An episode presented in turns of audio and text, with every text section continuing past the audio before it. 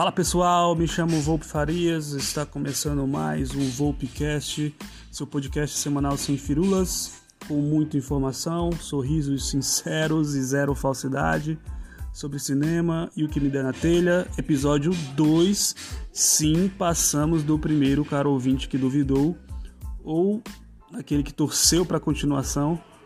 Estou aqui comendo uma batata. Curte batata, Gustavo?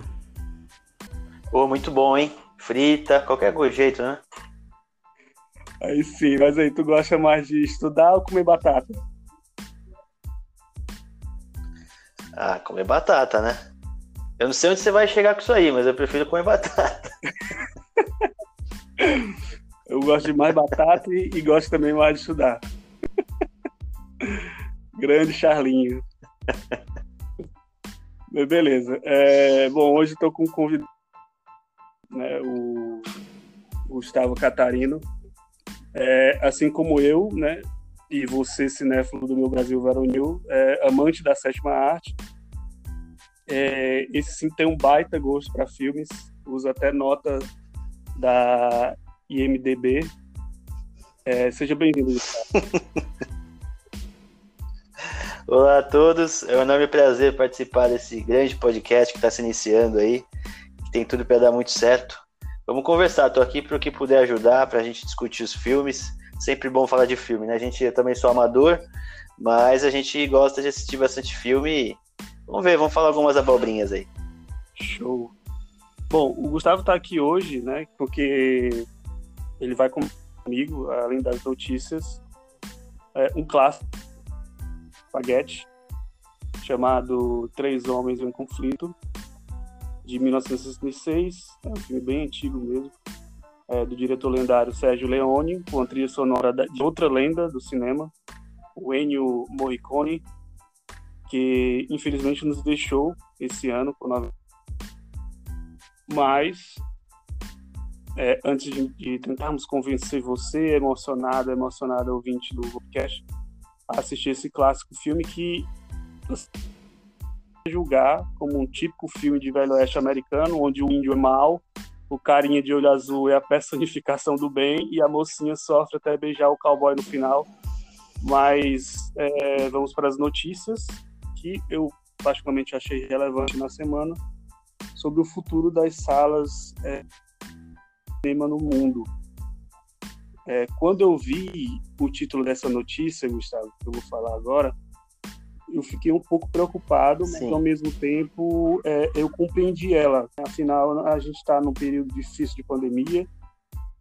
Em 2020, os cinemas atingiram pior, é, a pior bilheteria mundial em 40 anos. Esses dados eu consegui encontrar no que é uma empresa que reúne dados sobre a indústria. É, a notícia era filmes aguardados em 2021 vão estrear direto do. É o início do fim dos cinemas? É um título bem apocalipse, né? É... A gente é. se pergunta se é um byte do G1 ou dos Illuminati. É...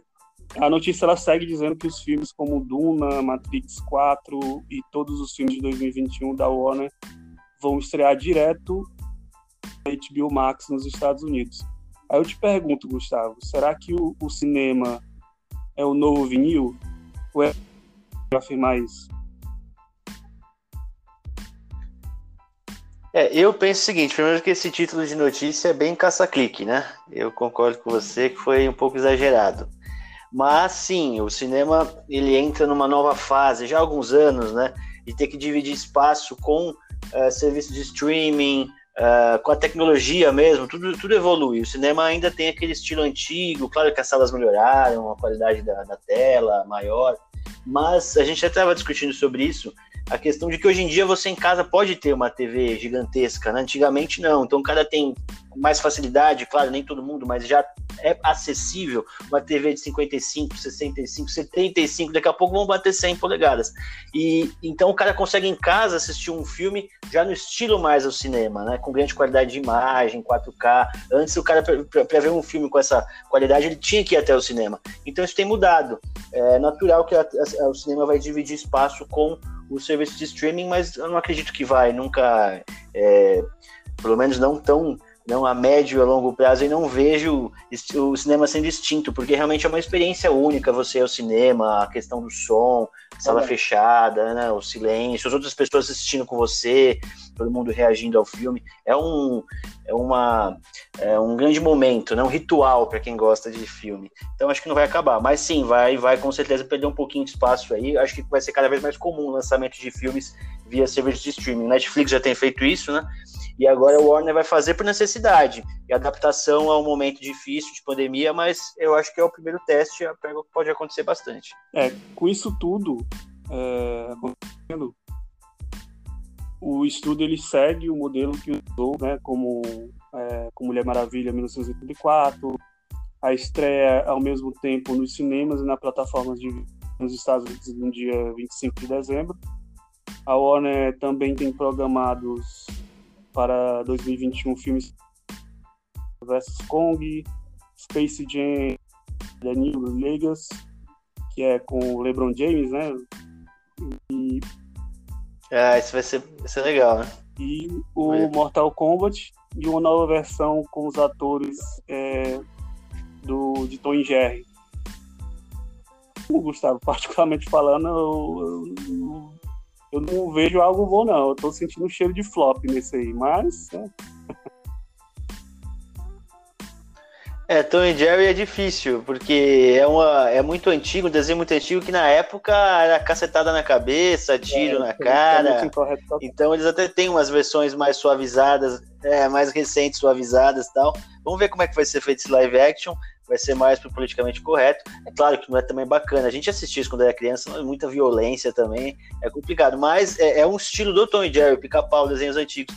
Vamos ver como é que vai ser essa adaptação mais moderna, né? Para poder é, não ter classificação etária, com certeza vai ter que ser algo mais leve do que era o original. que amarrava o rato lá para passar o trem por cima. É, né? Grandes momentos épicos ali do Tom e Jerry. Adorava, eu gostava também daquele, é, o Félix, não sei se tu lembra, o gato Félix. Muito bom também. Nossa, legal. Com, com a é, maletinha, né? É, é essa iniciativa da Warner Brothers, né, ela pode desencadear um impacto direto no bolso das grandes indústrias do cinema, obviamente, mas ainda assim, eu particularmente não acho é, tão grave quanto se pinta, né, devido à pandemia. É, acho que ritual de sair de casa, como tu mesmo falou, né, Gustavo? É, com a família, procurar uma sessão bacana, se for 3D, né? Usar o óculos com a criançada, a namorada, ter uma qualidade de áudio superior ao Smart TV convencional é, e ter o, o, conforto bacana, né? Eu acho que não irá extingir tão cedo. Isso é o que eu, é o que eu percebo, né? A minha, minha percepção sobre Bom, é, encerradas as incertezas sobre o futuro da indústria cinematográfica devido a essa maldita pandemia que está atrapalhando geral, infelizmente. É, a gente vai, vamos falar o que, realmente interessa, que é comentar um filme excepcional, que eu, eu sou muito fã. É, o nosso objetivo é te convencer, né, convencer é, a ver esse filme. Depois esculhambar eu e o Gustavo no Instagram, dizendo: ai, que filme parado, cadê o Bonanza, né? Cadê o, o Tex para salvar a cidade dos bandidões? Ou elogiar, no caso, né? Arrisco dizer que essa opção seria mais é, capaz de acontecer. É, essa baita recomendação que você encontrará no, na Amazon Prime ou Prime Video, enfim, tanto faz. É, vamos nessa, Gustavo? Posso ler a sinopse? Vambora. Poxa, muito. Vambora pra sinopse. Esse filme é um filmaço, dá até gosto de falar. Vou ter que assistir mais tarde, já, já me empolguei aqui. ok, agora a fazer a sua parte, né? Tocar o tema título. E até aqueles que nunca viram o filme vai reconhecer. É, porque deve ter ouvido em algum canto. Pode tocar.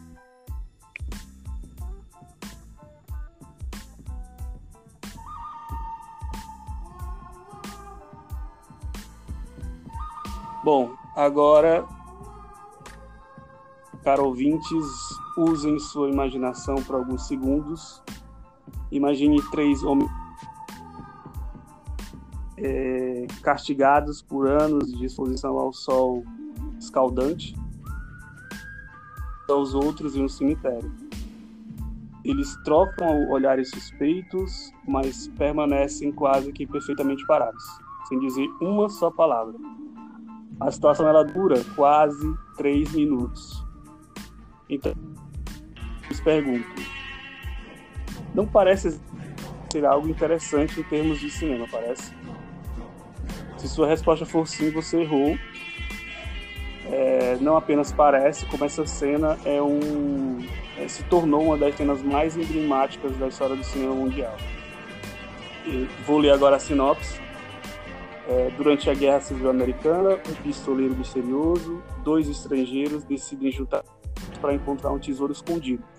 Cada um dos homens conhece apenas uma parte da localização da fortuna, o que força essa parceria. O problema é que nenhum deles tem a intenção de dividir a riqueza. Gustavo, essa sinopse. Qualquer pessoa lendo, ela vai achar bastante simplória. Não há? Sim, também acho.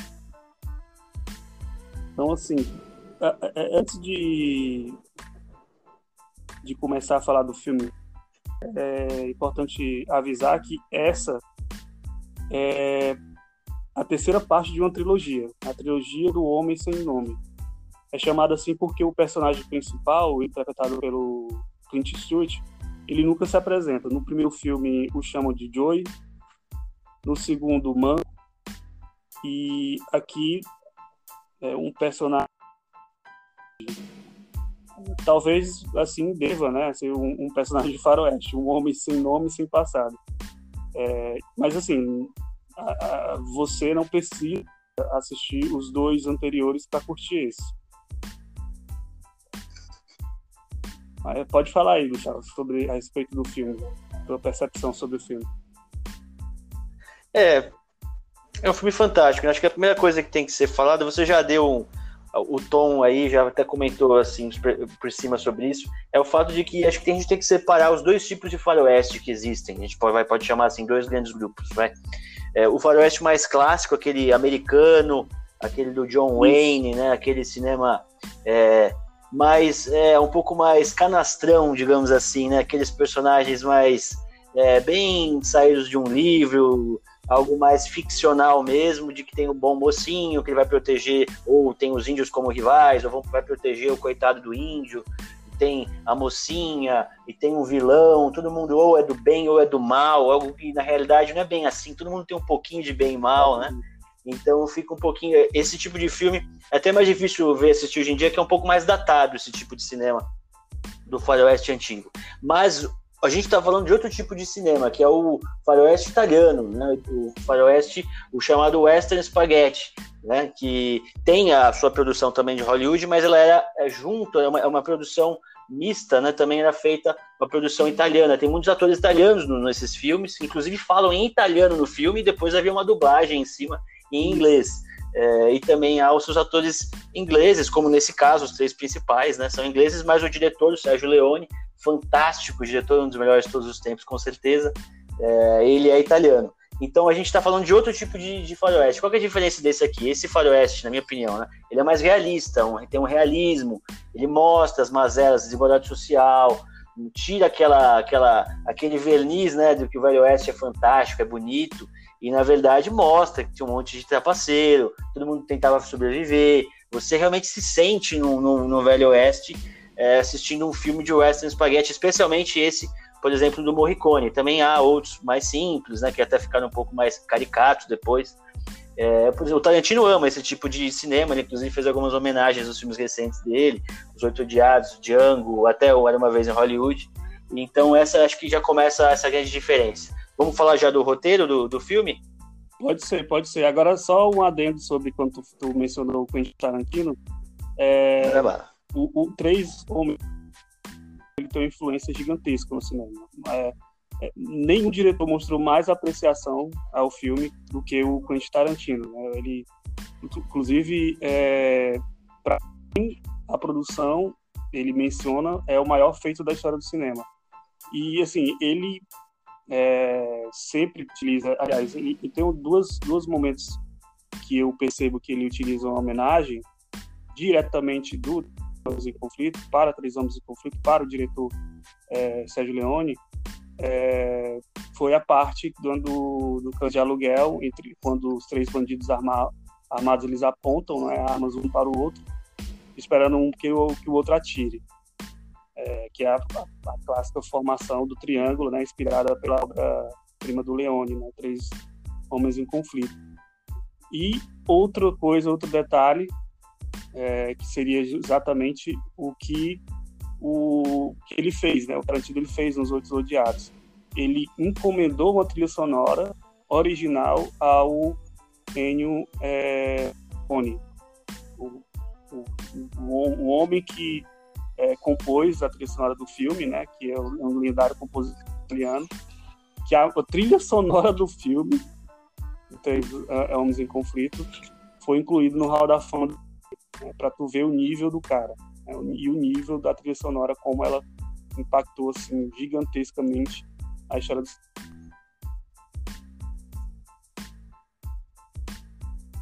Verdade. É, o Ennio Morricone, especialmente, é, é, ele fez uma parceria né, com o Sérgio Leone. Todos os filmes do Sérgio Leone têm a trilha sonora do Ennio Morricone, que era um, uh, um maestro italiano e que nem era dessa de filme, né? O, ele tinha amizade com o Leone e o Leone convidou para participar desses filmes iniciais dele de Faroeste, começo da trilogia. E, e o Morricone deu, deu tudo deu super certo e acabou virando um dos maiores compositores de filmes. Depois fez filmes em outras searas, né? Em outros, é, por exemplo, A Missão do. É, se não me engano, é do Scorsese, A Missão.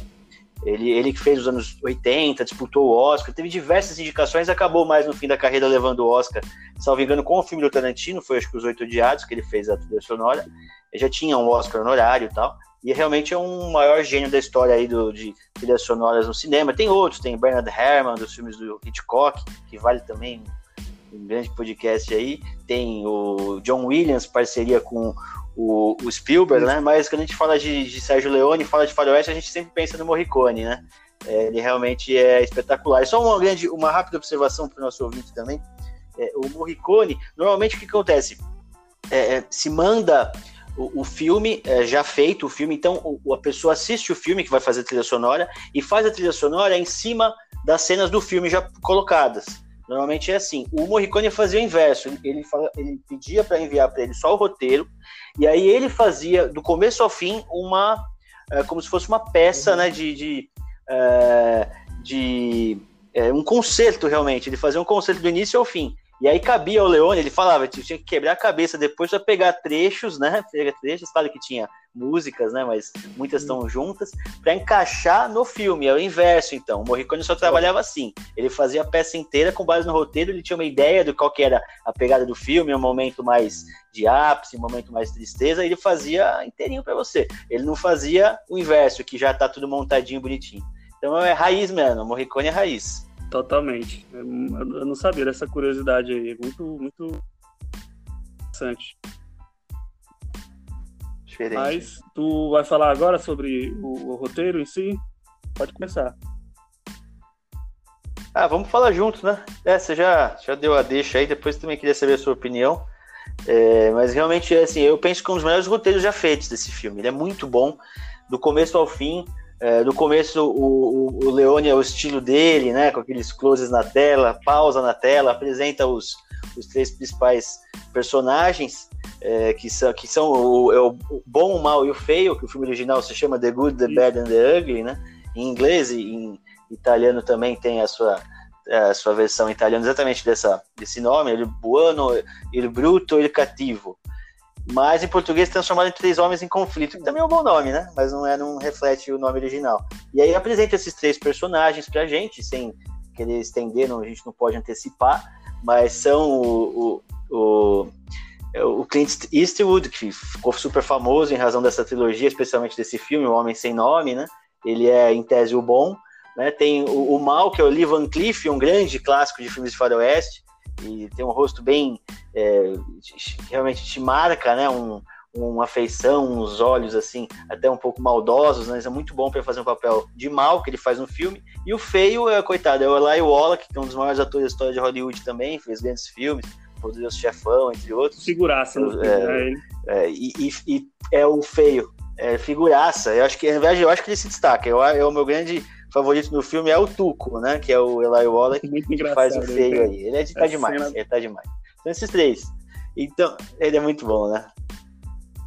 Tem algumas cenas de comédia, esse que é um filme legal também, porque ele tem os seus momentos de, de tiroteio, claro, o estilo faroeste, mas não é aquele tiroteio só para atirar, né? Tem, tem todo um, É tudo bem, muito bem montado e tem muita comédia também, com o, o feio especialmente, né? E também tem momentos, uh, especialmente mais de drama, porque é um filme que esse roteiro ele, ele tem um espaço grande para trabalhar, ele vai em diversos momentos, um filme um pouco mais longo, então ele consegue trabalhar bem. Ele passa por toda a guerra de secessão americana, né? Você entra num certo momento ali, eles acabam caindo no exército dos confederados isso, lá, isso. até, né, sem antecipar, mas dá um grande problema nisso, né? E, e também mostra a desigualdade social. Eles fazem algumas visitas a algumas pessoas ao longo do caminho em busca desse tesouro, será que ele existe ou não existe? É, e mostra a pobreza né, do Velho Oeste, desigualdade eh, social que já existia muito num ambiente como esse, sem, sem leis, né, um ambiente muito difícil de se viver. É, então tem esse realismo. Acho que isso é o bem legal desse filme, né? É, e os, as três performances também são magistrais desses atores aí, esses três. Chama muito atenção. É realmente um, um, uma grande grande performance. Um, eu estou tentando falar, não, não é, é, é, um trio, né? É isso mesmo, é um trio, um trio fantástico. Sem dúvidas. Uma, uma, uma, curiosidade que eu não sabia, além das que a gente já falou durante ao longo é, quando a gente iniciou é, falar sobre o filme é, em si, o, não sei se você sabia, Gustavo e, e ouvinte que assistiu, né, particularmente o Charles Bron era a escolha de Leone para viver o mal, mas o ator estava sem agenda. É, ele tinha filmado é, os 12 condenados, se eu não me engano. Com isso, o, os olhos do diretor né, foi pro, pro o Lee Van Cleef, que novamente é, fez um personagem incrível, né? Ele, o mal, é, só de. Pelo menos acontece comigo quando eu assisto. Você já fica com medo. Tem aquela cena que ele vai, né, falar com o cara, aí ele senta na mesa, né, come lá com carinha, e acontece. É muito tenso. Né? Assim, é um filme em si, o filme por inteiro tem, tem várias cenas assim marcantes que você fica. É, só de, de assistir já fica tenso, né? Ainda mais ele, o Livon fez um papel assim incrível de, de vilão. É, e, enfim, ele, ele, ele, ele, fez um personagem, né, um personagem romântico, num filme por uns dólares a mais, e depois ele faz né, o, o completamente oposto, né, a atuação dele. Mas ele, ele também, assim, é difícil, né, porque são três grandes atores. E difícil a gente ali qual que se destaca mais, pelo menos particularmente falando.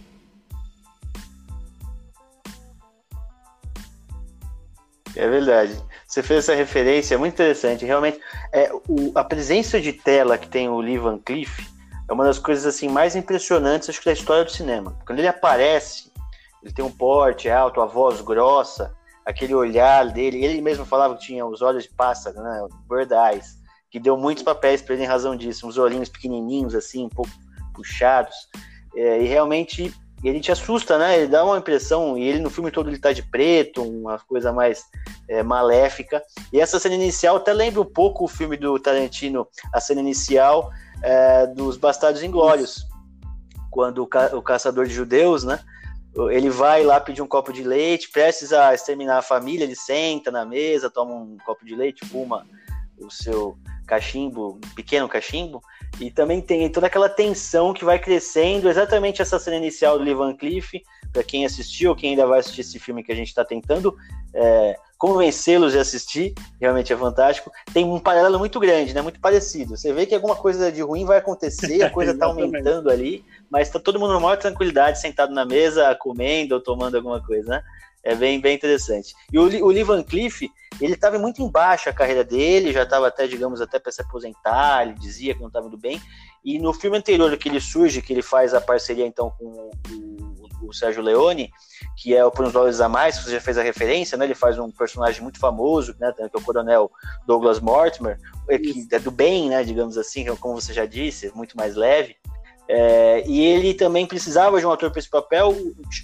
Falaram sobre Lee Van Cleef, levaram ele até o Sérgio Leone. Quando o Leone viu o rosto do, do Van Cleef, ele falou: nem precisa falar mais nada, eu não quero nem ouvir o que você vai falar para não estragar o que eu estou sentindo nesse exato momento. Você, o seu papel, é o seu papel. Porque ele gostou tanto das feições do Ivan Cleef, falou é exatamente isso que eu estou procurando, algo que vai chamar atenção, né? Porque o Leone é um, isso também foi feito depois, mas ele é o primeiro, talvez o grande especialista em dar uns closes no rosto. Um dos primeiros, tem muitos grandes diretores. Ele dava uns closes para chamar atenção. Todos têm realmente no faroeste deles tem, tem rostos muito diferentes, até de, de coadjuvantes. E ele dá muitos closes no Van Cleef, ele queria alguém para isso, né? Então, era o personagem certo, o ator certo com certeza. Grande Lee Van Cleef. um olho clínico mesmo para encontrar o cara certo, né? É muito incrível. Por isso que até a gente já conversou a respeito Verdade. de, eventualmente, em algum momento, é, tá uma moda aí de, de, por exemplo, Duna, que é outro filme que tá ano, que é um remake de um filme dos anos 80. E, mas, assim, especificamente o Três Homens em Conflito, é difícil a gente verificar e ver, assim, é um, um remake, né? Um, uma nova gravação com novos atores. Porque tanto, a gente estava falando agora, né, do, do Ivan Cliff, que interpretou o mal, assim, o que eu acho fantástico, ele rouba a cena, você fica com medo de fato, é um vilão, é, assim, porque tem filmes que, ah, o vilão é apenas um carinha que é, é apenas um cara que só quer destruir. Né? Por exemplo, a gente vê muito isso nos filmes de super-herói agora que tá na moda, né? tanto a Marvel Disney quanto a Warner, é, DC Warner, tem, não tem aqueles vilão, né? Tipo, não tem um vilão foda, digamos assim, que rouba realmente a cena. O último que foi o Thanos, né? Que uhum. foi de fato um vilão que tinha uma base do motivo, né? Tinha um motivo para ser cumprido. Né? Tinha uma filosofia, uma análise assim, de vida e tal. E mas fora isso você não vê, né? Grandes vilões assim recentemente no cinema. É, posso até estar tá, tá, tá lembrando assim de um grande vilão, mas assim, em comparação ao mal, né, do interpretado pelo Lee Van Cleef, tipo, ele de fato foi um grande personagem da, da história do cinema, um, um, grande vilão da história do cinema. Assim como o, o bem, né, o, o bom no caso, que foi o, o Clint Stewart. É, um grande personagem.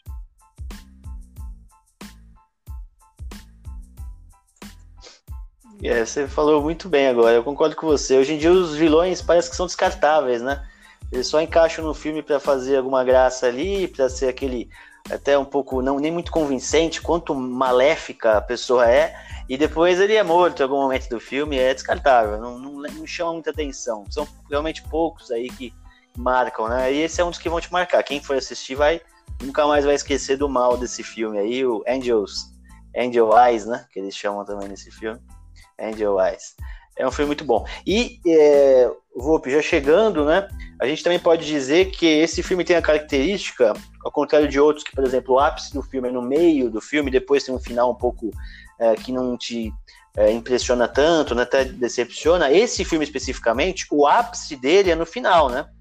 O Leone vai criando uma expectativa, vai, vai melhorando, o filme vai crescendo, crescendo, crescendo, até chegar a um grande confronto final entre os protagonistas, sem antecipar o que acontece, mas é um grande confronto ali, é, que é o ápice, realmente, na música do, do Morricone, nas músicas, mais de uma, e, e realmente você não consegue sair da cadeira ali, você está grudado para saber o que vai acontecer no fim.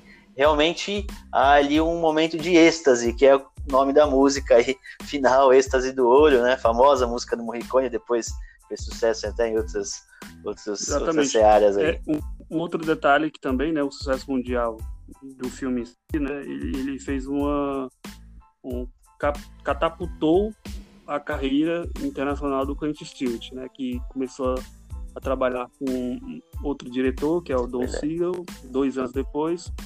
Aí ele fez o tanto Fuga do Escapa do Alcatraz,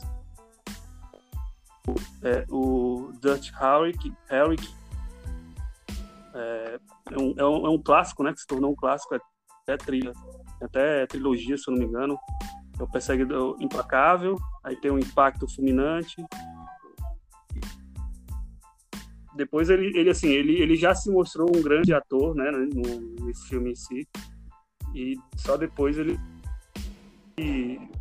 é, é, explodiu, digamos assim, né, no, na, história do cinema como um grande ator, que foi, que ainda é, e depois se tornou um grande é, diretor, roteirista, e assim sucessivamente.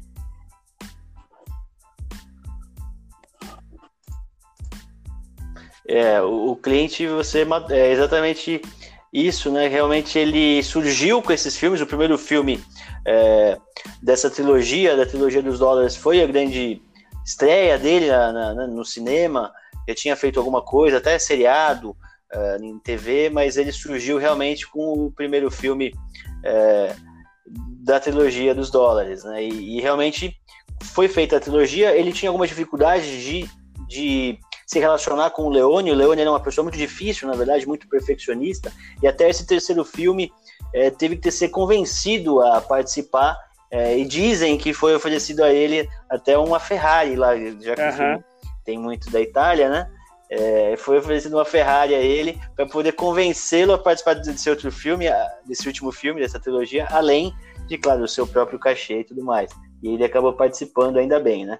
E você sabe que o Clint Eastwood no filme de Faroeste, ele não fez tantos assim, mas ficou tão marcado, porque ele sempre usa Isso. aquele poncho dele, né? É característico do Eastwood nesses três filmes, além de não ter nome, além de ser misterioso, além de falar pouco, não saber de onde ele vem, ele sempre está usando basicamente a mesma roupa, algo muito parecido, que é um colete de couro, alguma coisa do gênero, uma calça jeans é, gasta e aquele poncho que ele muitas vezes joga para trás para ficar é, bem posicionado para para utilizar a sua arma, né? Jogando poncho para trás ou poncho normal, bem aquele estilo meio boliviano, né? Um negócio meio bem da América do Sul aqui.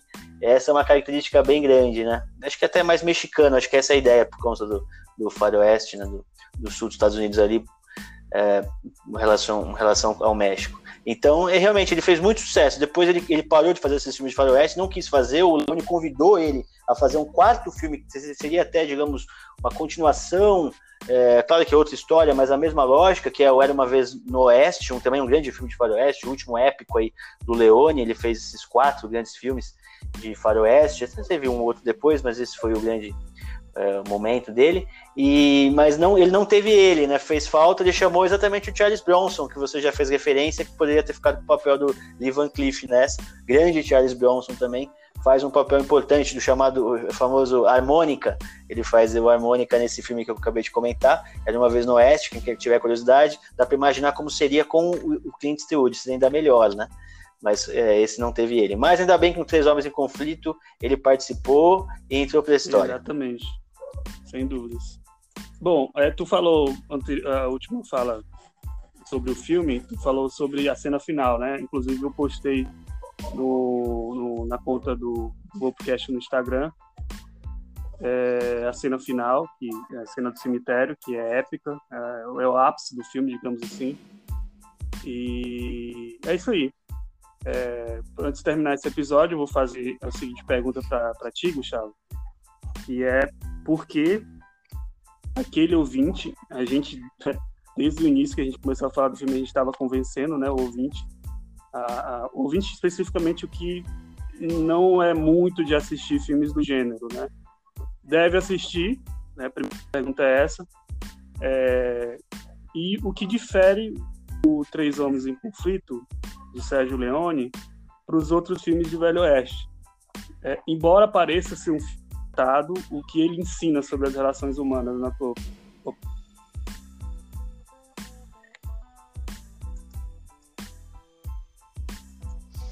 É, se eu puder convencer alguém a assistir, é, eu iniciaria por aí. Exatamente.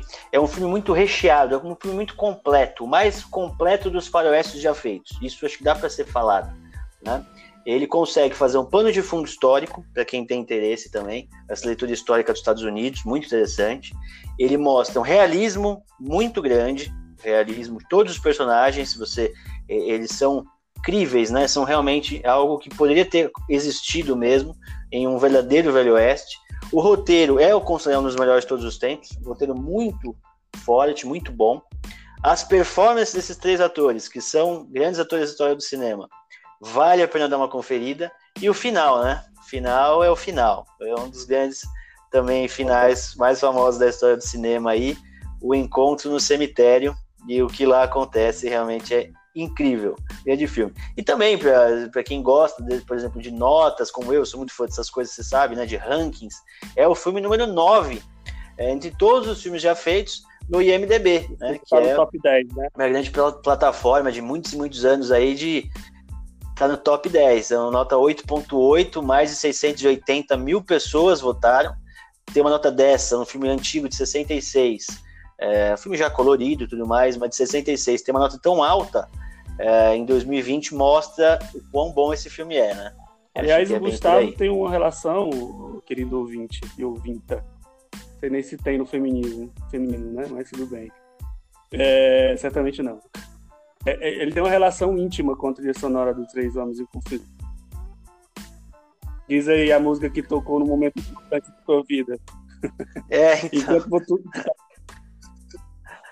Pois é, essa é uma história muito. essa é uma história muito interessante. É uma história muito interessante, porque eu, eu, me casei no ano passado, né? A gente se casou na igreja e teve coral, a gente contratou um coral. Claro, um coral pequeno, seis ali, vozes, sete vozes e uns oito instrumentos, nada muito enorme, mas foi bem legal, a acústica era boa da igreja para esses fins, realmente é muito legal, né? É ter música com uma mini, uma pequenininha orquestra, se pode chamar assim. E aí, mas eu tava vendo o livro ali das músicas para selecionar, e a minha entrada na igreja, eu tava pensando em alguma música, não vinha nada na cabeça, só tinha música chata, essa não, essa não. De repente, lá no meio, apareceu Ennio Morricone, Opa, é, a êxtase do ouro. falei, ah, que, que é isso? Tá de brincadeira comigo. É, não é possível, é essa minha música da, da vida. Tem que ser essa que eu tenho que entrar, né? Aí eu pensei, falei, ah, vai oeste, um pouco mais violento, igreja. Mas eu conversei com a Jéssica, ela achou super legal a ideia, porque é uma música também que ela tem é um ato realmente a êxtase do filme, né? Ela Verdade. te chama a atenção e é muito famosa em outras searas. O Metallica já utilizou, né? E utiliza ainda na entrada na abertura dos shows, para quem gosta de rock, é, é, essa música do Ennio Morricone, claro, uma versão depois mais rock and roll, eles adaptam, mas essa música é muito famosa, extrapolou os limites do filme, né? E eu utilizei então para entrar lá na igreja, quando abre a porta, quando começa ali o coral, a coisa toda, realmente foi um momento bem marcante, vai ficar para sempre para mim aí. Eu entrei com a música do Três Homens em Conflito. Até teve uns amigos que numa hora lá, depois dá uns três, quatro amigos, nossa, a música lá do filme, né? Do filme de Faroeste, ou Ennio Morricone. Então, teve gente que fez essa referência aí. Foi diferente. E a Jéssica falou, né? A minha esposa falou: Olha, eu nem vou estar tá lá, eu vou, eu vou entrar só depois. Então coloca a música que você quiser. Falei, ah, então é a deixa. Aí eu, eu entrei com essa música muito, do Morricone. Muito irado, bem legal. muito irado mesmo. É... Antes de me despedir, né? Eu, eu vou ter um, eu ter um desafio para os ouvintes. É... Enviarem áudios através da minha conta lá do Volpcast no Instagram. Se ainda não estão Voltcast, recomendo é, recomendando qualquer filme que vocês viram esse mês. É, pode ser dizendo, ah, olha, não recomendo esse filme, essa série, livro, quadrinho, porque isso aquilo, sem dar spoiler, obviamente, mas ou recomendo, né? Eu recomendo assistir esse filme aqui, X, Y, livro, quadrinho, sei lá o que, por causa disso e aquilo eu vou colocar os áudios em um dado momento no Vocast. É, beleza? Combinado, né? E assim, para desabafar mesmo, tá? Aí, aí eu, o eventual convidado vai comentar o áudio, se concorda ou não. E é isso aí. Por, por hoje é só, né? Obrigado de coração, viu, Gustavo? É, a tua vinda desse episódio. Muito bacana. Apesar dos problemas técnicos que realmente é correiro, mas eu quero mais a gente comentar sobre qualquer filme aí bacana. Enfim, o Gustavo, querido ouvinte, é daqueles que bebe uma taça de vinho francês e vai para o Festival de Cannes do outono. Não é não, Gustavo?